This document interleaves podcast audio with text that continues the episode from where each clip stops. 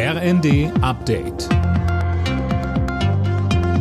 Stündlich neu. Auf den Punkt informiert. Ich bin Philipp Rösler. Guten Tag.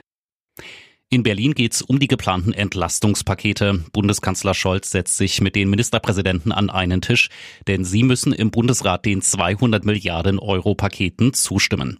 Die Länder fordern aber mehr Geld für den ÖPNV, die Krankenhäuser und die Stadtwerke. Bayerns Ministerpräsident Söder. Nach wie vor fehlt eine Entscheidung zu der Kernenergie. Nach wie vor fehlt eine endgültige Entscheidung zu Kohlekraftwerken. Und wir drängen darauf, es geht nicht um taktische Geländewinge vor Parteien. Es bringt gar nichts jetzt. Es geht nur, alles zu tun, damit die Bevölkerung und die Wirtschaft gut durch diese Zeit kommt. EU-weit wird es ab Herbst 2024 einheitliche Ladestecker für Handys, Tablets und Co. geben. Das EU-Parlament stimmte für den USB-C-Stecker als künftigen Standard. Für Laptops ist der einheitliche Stecker erst ab 2026 geplant.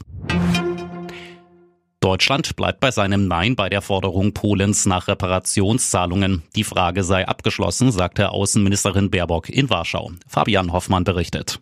Baerbock bekräftigte damit, was schon seit Jahren offizielle Position ist. Deutschland sieht keine rechtliche Grundlage für Reparationsforderungen aus Polen für die im Zweiten Weltkrieg erlittenen Schäden. Die ewige Aufgabe, an das durch Nazi-Deutschland verursachte millionenfache Leid zu erinnern, bleibe aber, so Baerbock. Polen strebt dennoch baldige Verhandlungen über Reparationen an. Dabei geht es um Milliarden. Ein Gutachten hatte die Kriegsschäden zuletzt sogar auf 1,3 Billionen Euro beziffert.